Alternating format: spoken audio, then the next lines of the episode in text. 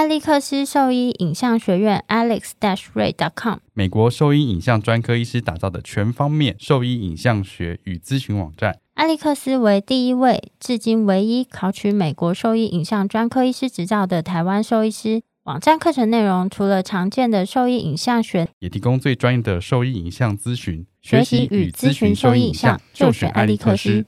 狗狗、猫猫防护跳蚤必须先选择。李兰灵藻师 Seresto 对付跳蚤必须长达八个月的保护，一秒圈上零叮咬，没有空窗期，不怕水，也没有异味。搭配新界爽滴剂，有效预防新丝虫及其他内外寄生虫，一次解决三十种适应症。简单点药，洗澡后立即滴。即日起至九月十五日前，至指定通路购买新界爽全系列猫或狗用滴剂任意盒，加一元就多一剂，限量一千剂。购买时同步登记四组资讯，就可以再抽日本东京来回机票。点点新界爽，大家新接爽，加一元多一季，爽飞东京去。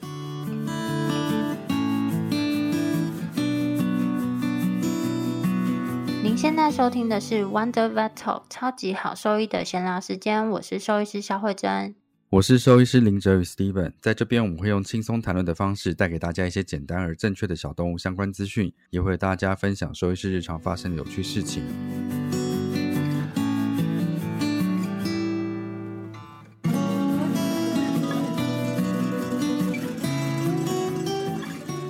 那我们今天来聊一聊关于幼犬的一些骨科问题。为什么要聊这个？这几年两哎三年了，我的天呐！三年前，三年前我们曾经在脸书上做过一个问卷调查，就是幼犬到底能不能运动？那时候为什么会有这个问题出来？就是有一个社团在讨论这件事情，因为有些人的观念是说，哎，我觉得像幼犬啊，它的生长还没有完成，骨头还在发育。那这样子去活动的时候会不会受伤？这样子，因为骨头还在发育的话，它就会有生长板这个结构。那如果你去活动的话，会不会造成它的生长板受伤之后，导致说它的骨头发育结构出现异常这件事情？嗯，但是另一派的人就会说，那这个就是幼犬或者小孩，你就是要让他尽量的去活动。哪有小孩或是哪有小朋友在成长的时候是不需要运动？就是要多运动，它才会长得好、长得高、长得高。呃，长得大，哎，就是，所以我们就长得好，长得高，长得壮。对对对对，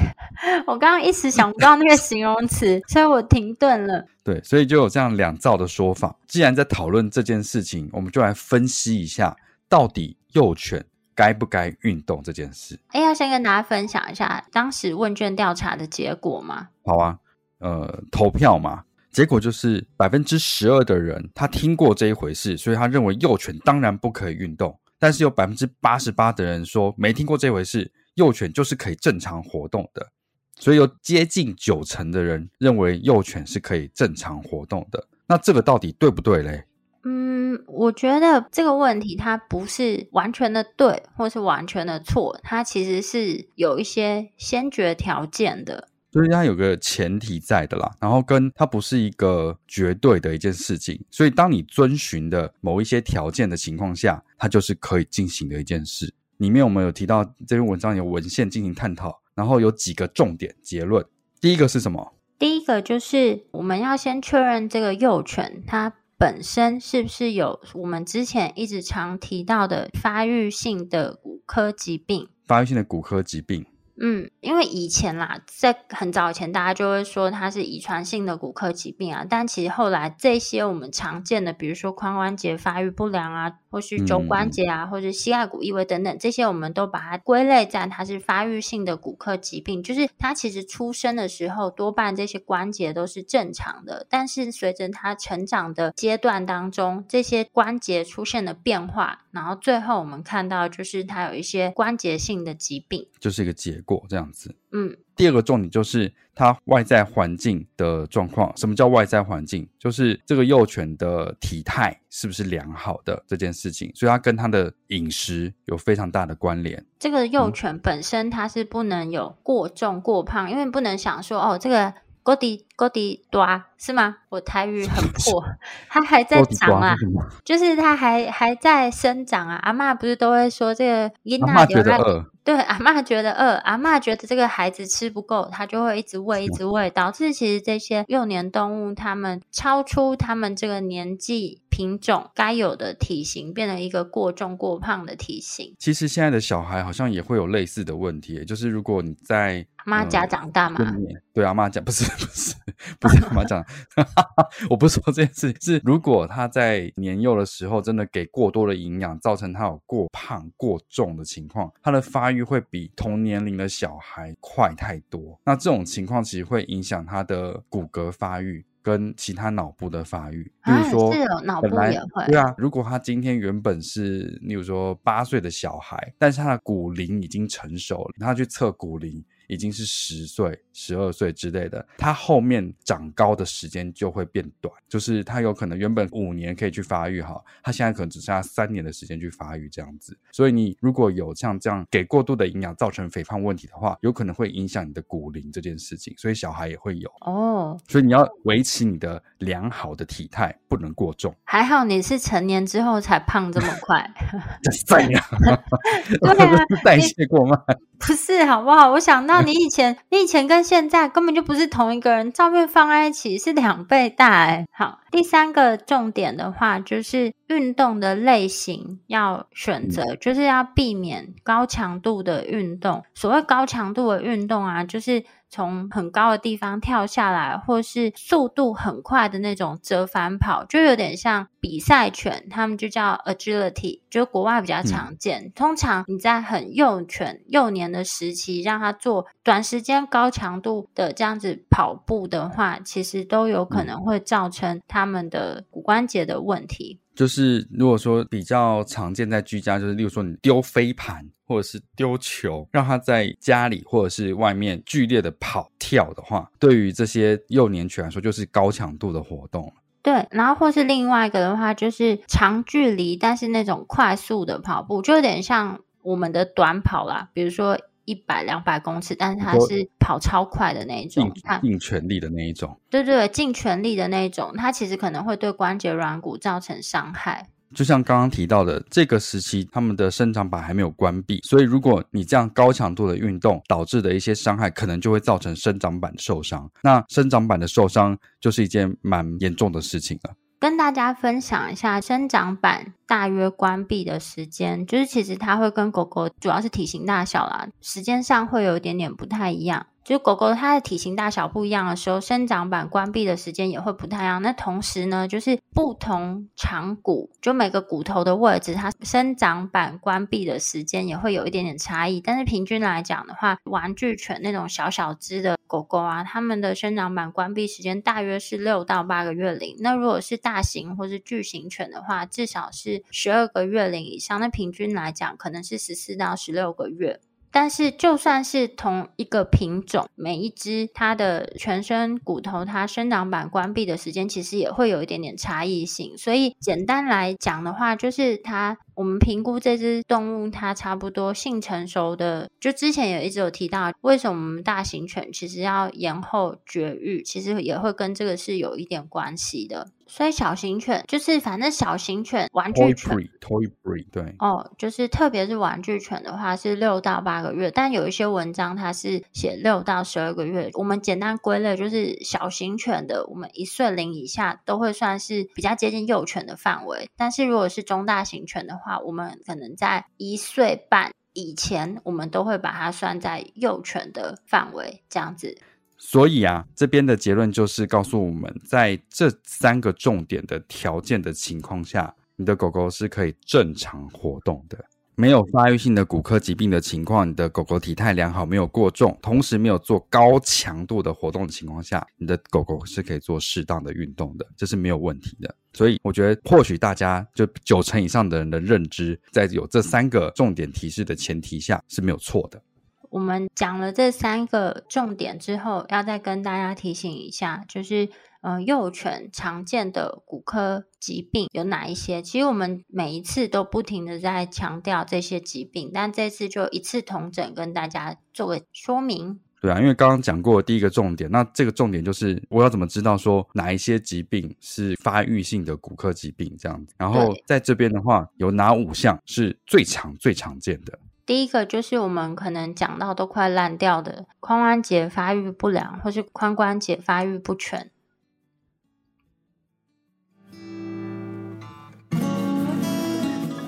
我是台大兽医系兼任教授叶立森老师。您现在收听的是 Wonder Vet Talk 超级好兽医的闲聊时间，最专业的小动物知识 Podcast 频道。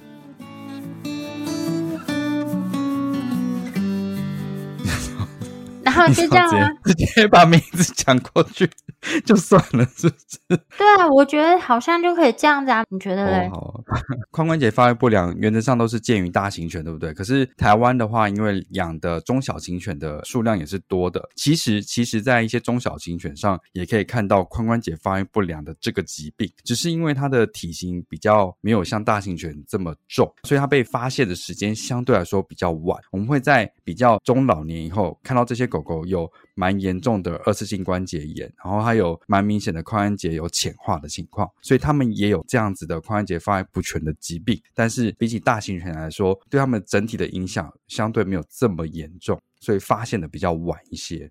可是原则上，如果你发现你的狗狗的活动能力是有异常的，走路姿势是有异常的，还是可以进行像这样的髋关节的一些筛检，去确认它有没有类似的问题。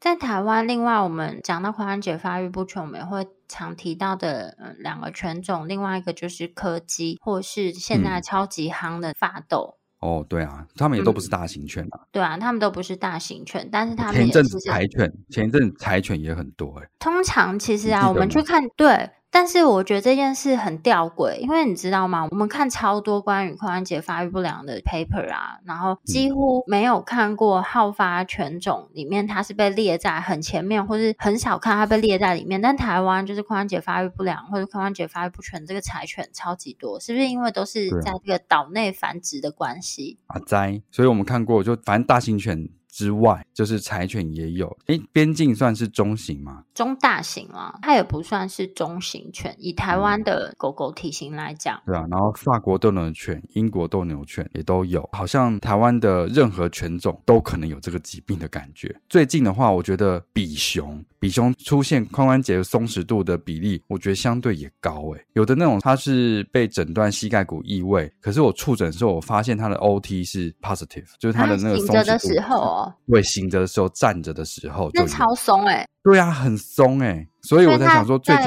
而且比例不低哦，几乎来这边的每一只比熊都或多或少有这个问题哎、欸。啊，废话，不是完全正常的。去去那边的已经都是 不是不是，就是他是来看膝关节的问题，然后或者是膝盖骨异位手术完之后，但是被我发现他髋关节居然是松的。就是代表，如果是在醒着的时候啊，就我们就可以测到这个松弛度，代表它其实在每一个，就是它平常在行走的时候，它髋关节就是很容易会有这些摩擦的状况，所以它退化性关节疾病进展程度相对也会是比较快。可我觉得这就是有点困难了，所以你不可能每一个圈种都去做这个筛检啦。所以如果在假设在做结扎的时候会拍 OLFA type 的医生的话，也可以顺便帮他做像这样子的筛选，或者是结扎的时候可以帮他做松弛度的检测，确定一下他有没有类似的问题。如果有的话，也可以请他再去咨询就骨科医师有没有需要做早期的处置这样子。我觉得至少要做那个 OT 的检查。对啊，OT。国外那个兽医大学部的课程，OT 检查是每个大学生都需要会的一个检查项目。哦，考试吗？嗯，对啊，他会他们考他们操作。这样很好啊，对，因为这个是我觉得这些疾病啊，就应该是说像这类型的疾病，当越多人会做这种基础的筛检的时候，它被早期诊断的机会又会再更高。那这些动物它在未来进展到那些不可逆的退化性关节的情况，就可以延缓或是降低。所以我觉得早期诊断这个疾病真的还蛮重要的。反正针对髋关节发育不全这个问题的话，如果大家不太熟悉，可以再回去回顾一下我们的文章，或者是我们之前讲过的 podcast 这样。第二个是跟髋关节发育不全，就是很有关系的，就是肘关节发育不全。那你记得我们之前有写过一篇文章，嗯、就是呃，肘关节发育不全，应该是说通常有髋关节发育不全的狗狗啊，它们有肘关节发育不全的比例相对也会比较高。但是肘关节发育不全最好发的品种是哪一个？这之前我考过你，我写过一篇文章，你记得吗？对，我记得，你放的是一只狼犬，是不是？对，但是答案不是狼犬。我知道，我知道答案不是狼犬，答案是松狮犬。哦，不错不错，你是不是现在刚在偷查？你刚刚是不是放慢没有好不好？并没有好不好？偷查。欸、我谁？我谁？拜托，那个图是我们一起在我去讲过课的好不好？这我都记得。那就像刚刚提到啦啊，就如果说真的有在做肘关节呃不髋关节的 O5 Type 的 X 光拍摄的时候，其实其实就是同时间也可以拍一下它肘关节，看一下有没有肘关节发育不良。因为像我就是有帮蛮多算是服务犬。导盲犬他们在做那个髋关节的筛检，然后我们同时就是一样是做髋关节跟肘关节的筛检是一起做的，因为像这些狗狗它们的关节健康程度会影响到它们服务的表现，以及就是照顾它们的人的算是怎么讲，就是他们的这些关节的健康程度要求程度会比一般宠物犬还要来的更高啦，所以我们在做筛检的时候，基本上就是例行两个这个会一起做，尤其是我们知道。髋关节发育不全的情况下，它肘关节发育不全的机会也会比较高，所以这种的话，我觉得中大型犬是比较重要，反而小型犬比例上是没有那么高。我觉得又是一个，就是如果它今天体重轻的话，这个对它的影响相对来说就是比较没有这么严重啊，在早期的时间又更难、嗯、更难被发现。没错，没错，所以中大型犬的话，至少大型犬可以的话，就是两个筛检可以一起进行。嗯肘关节发育不全、发育不良，这个是一个，觉得算是一个总称嘛，对不对？它其实还有蛮多不同的细项。我觉得台湾啊，就是这个肘关节发育不良的被诊断率其实蛮低的，就是早期被诊断，啊、被早期被诊断率超低，因为我们通常看到都是整个肘关节关节、嗯、退化性关节已经超严重了，他们的那个肘关节肘关节弯曲程度已经受到很大的影响，都顶扣扣的时候，这些病患才到我们的手中。对，才会到我们手上，所以我觉得这个早期的就是病识感，或者是你知道说这是异常的非常重要，因为有的时候他们在早期的轻微跛行，你不是那么容易看得出来，然后这就变成说筛检很重要了。这个肘关节发育不全啊，它其实把它分成两大类，一个叫做内侧腔室疾病，嗯、就是它所在的位置，那这边的话就会有冠状图断裂 （FCP）。或是玻璃性的骨软骨病 （OCD），或是它的关节不协调，就关节面。本身没有办法对合的很好，或是它关节面上的软骨有一些异常。嗯、那这个软骨异常，就是刚刚我们有提到，就是如果你幼犬给它进行过高强度的运动，它有可能会造成软骨的损伤。那这个就有可能会导致像这样的疾病。那另一个的话，嗯、也属于那肘关节发育不良的疾病，就是鹰嘴突的愈合不良，因为它的位置跟其他人。有一点点不太一样，所以它被独立出来。不过这些造成的关节发育异常、关节不协调的情况，其实它都被包含或是定义在肘关节发育不良这个疾病里面。简单来讲是这样。我现在目前手上只有一只，就是之前很年轻的松狮犬，然后它在很年轻的时候，就不到一岁的时间，就有出现前肢跛行的状况。在有院，在其他医院做了关节镜之后，发现它是有这个 OCD，呃，它是 FCP 啊？是什么 FCP？哦，oh. 所以他用关节镜检查完之后，就把那一块东西也移除掉之后，这个手肘跛行的情况就缓解掉了。但是它因为在诊断之前，经过了一段时间才到关节镜的医院，所以它其实已经形成了一定程度的关节炎。但所幸在做完治疗之后，前肢跛行的情况其实后面的时间就比较看不出来。所以原本在我们这边做控制是，比如说一个月、两个月，然后现在是三个月到六个月才需要回诊去做评估。前肢的功能性，我觉得以在做完治疗之后恢复状况，我觉得算蛮不错的。只是这个关节炎的部分是不可逆的，这样子。嗯，但我觉得他是很幸运的事情，早期就已经做完了诊断跟完成了治疗，这是他很幸运的一个地方啦。不然那个 FCP 就是它的冠状图断裂。如果那个小，你能想象，就是那个小碎片在里面，嗯、只要它的肘关节一负重活动的时候，它就是会有一些疼痛，一直出现疼痛不舒服。啊、可以想象那是有多糟糕的一件事情，因为它前肢很像就你装鞋子里面有一颗石头一样。这不就是我用的比喻吗？而且这个前肢它又负担了，就单一个前肢又负担了百分之三十的体重，其实是超级重的。就非常不舒服，而且你看这个东西戴你身上戴个十年好了，是不是觉得很可怕？真的。对比这个 case，有另外一个疑似的 case，他就是，嗯，我觉得他没有相信医生，然后没有听医生的建议去做该做的检查，就把他认定是关节炎，开始做关节炎的控制。那我觉得非常非常可惜。故事我有听过，哎，有啊有啊，就是我就是重复讲这个故事，警惕大家。他那个狗狗原则上才一岁两岁的，一岁了，好像才一岁而已，就变成开始有关节炎的事情要一直去控制，我认为是非常不合理的。我觉得他是很可惜的一个个案，我帮不到他这样子。那再来第三个超级常见，我们很常 提到的就是膝盖骨异位，然后膝内膝盖骨内侧异位比较多了。嗯，比较常见的是膝盖骨内侧异位。这边的话提到就是我们刚刚讲了膝盖骨异位，这边的文章提到是百分之九十五是内侧异位，百分之五是外侧异位，这样子。嗯，内侧的膝盖骨异位主要是影响小型犬，但是大型犬其实有时候也会有这样子的问题。这个我们之前已经提过很多次了，然后我们有做了几个特辑，都在讲膝盖骨内侧异位的。那有兴趣的可以再去听我们的单一集数，或者是可以参考我们的文章，从解剖、疾病的介绍到治疗，还有复健都讲完了，讲的超详细的。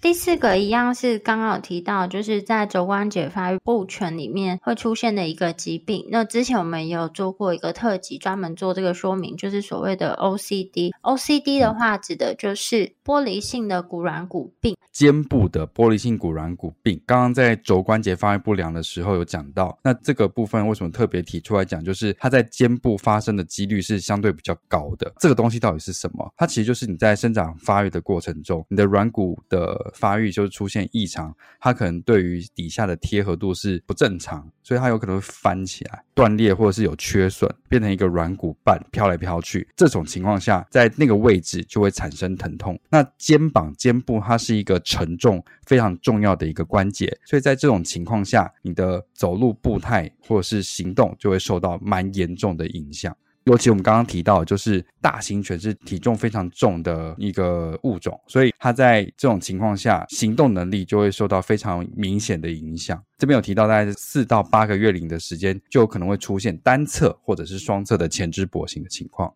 嗯，OCD 呢，它就是除了刚刚提到的肩关节、肘关节以外，其实膝关节跟踝关节都有可能会出现像这样子的疾病，所以这个也是一个很多关节都可能会出现到的疾病，所以就是在幼犬里面也要特别注意。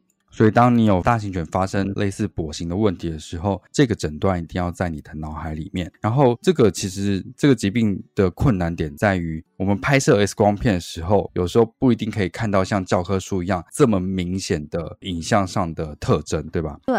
它有时候会需要再进行，比如说电脑断层或是核磁共振，但是其实另外一个更直接明确的方式就是进行关节镜的检查。但我觉得这这个就是首先还是要先知道它到底是哪一个关节位置有疼痛啊，对对对对，然后我们针对最、这个、对对针对最怀疑的那个关节去做关节镜的检查，因为毕竟关节镜它算是我们归类在手术的范围里面，所以并不是说啊这个它前肢整个都每一个关节都都进行探查，全部都搓一次。对，没有这样子的，就是我们还是要先定位最怀疑的那个位置，然后再进行关节镜的确认。对啊，就像我们在拍 X 光片一样，我们在拍前肢跛行的时候，通常不会是拍整个前肢，是拍我们怀疑有疼痛问题的那个关节或是那块骨头这样子。所以我们在做关节镜的检查的时候，也是针对我们怀疑有问题的关节去做检测。那有些家长就会说，那我可以不要拍 X 光片，就直接就是假设你 X 光片都没有办法确诊的话，那我是不是可以直接做关节镜？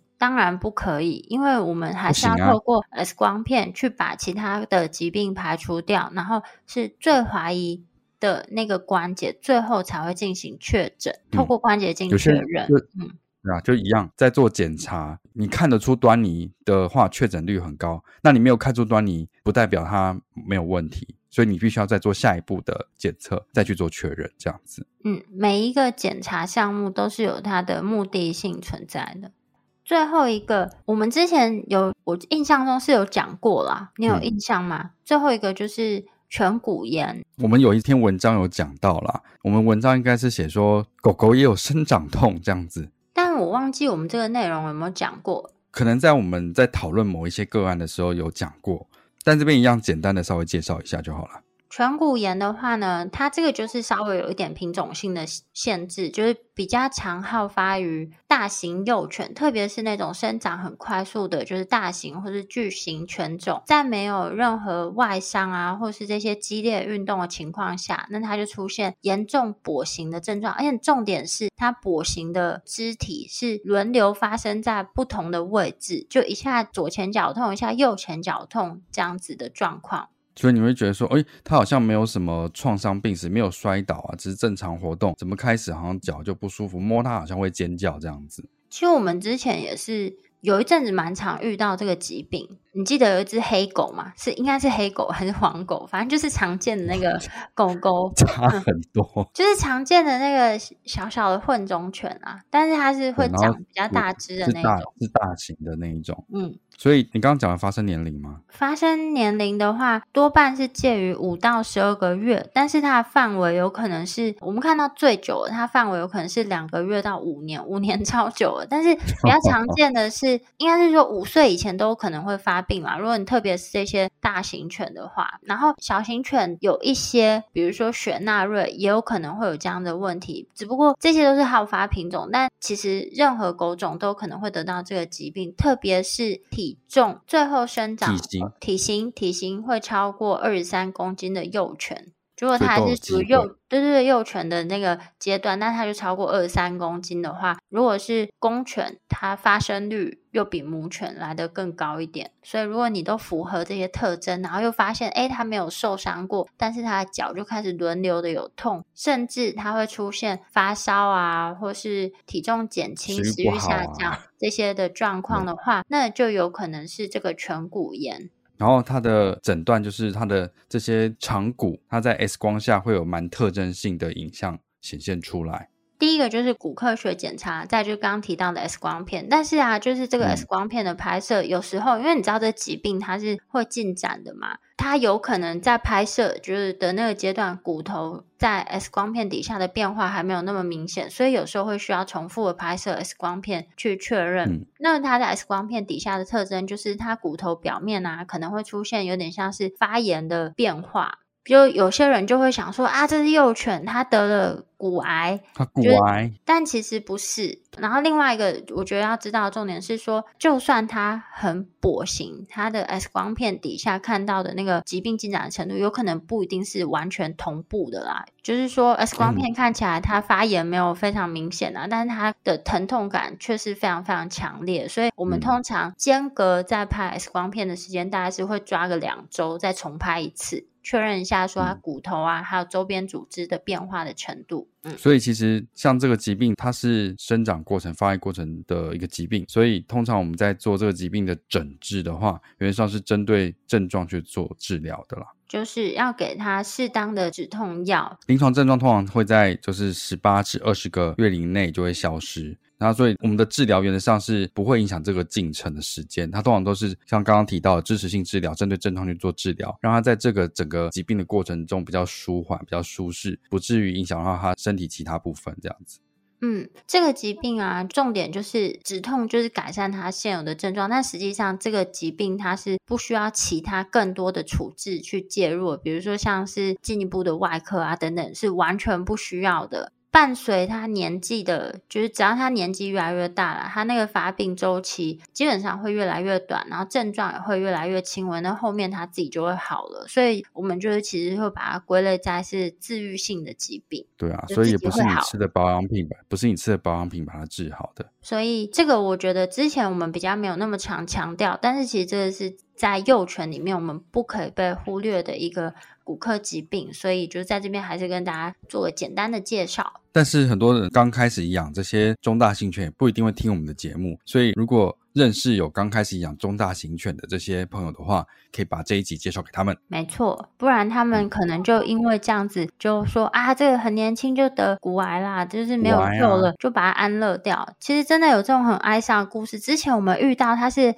被转诊来咨询，所以救了他一命啊？是吗？什么时候？对啊，他是。他就是我们之前遇到，就是他转诊来咨询说他是长骨癌啊，哦、然后后来我们就帮他做了诊断，嗯、然后后来这只狗有快乐的长大。但有转诊都是好的啦。那所以听完这一集之后，到底幼犬能不能运动，该不该运动，可不可以运动？其实就同一句话我讲三次啊，就是 就是扩写不就要这样子吗？不是啊。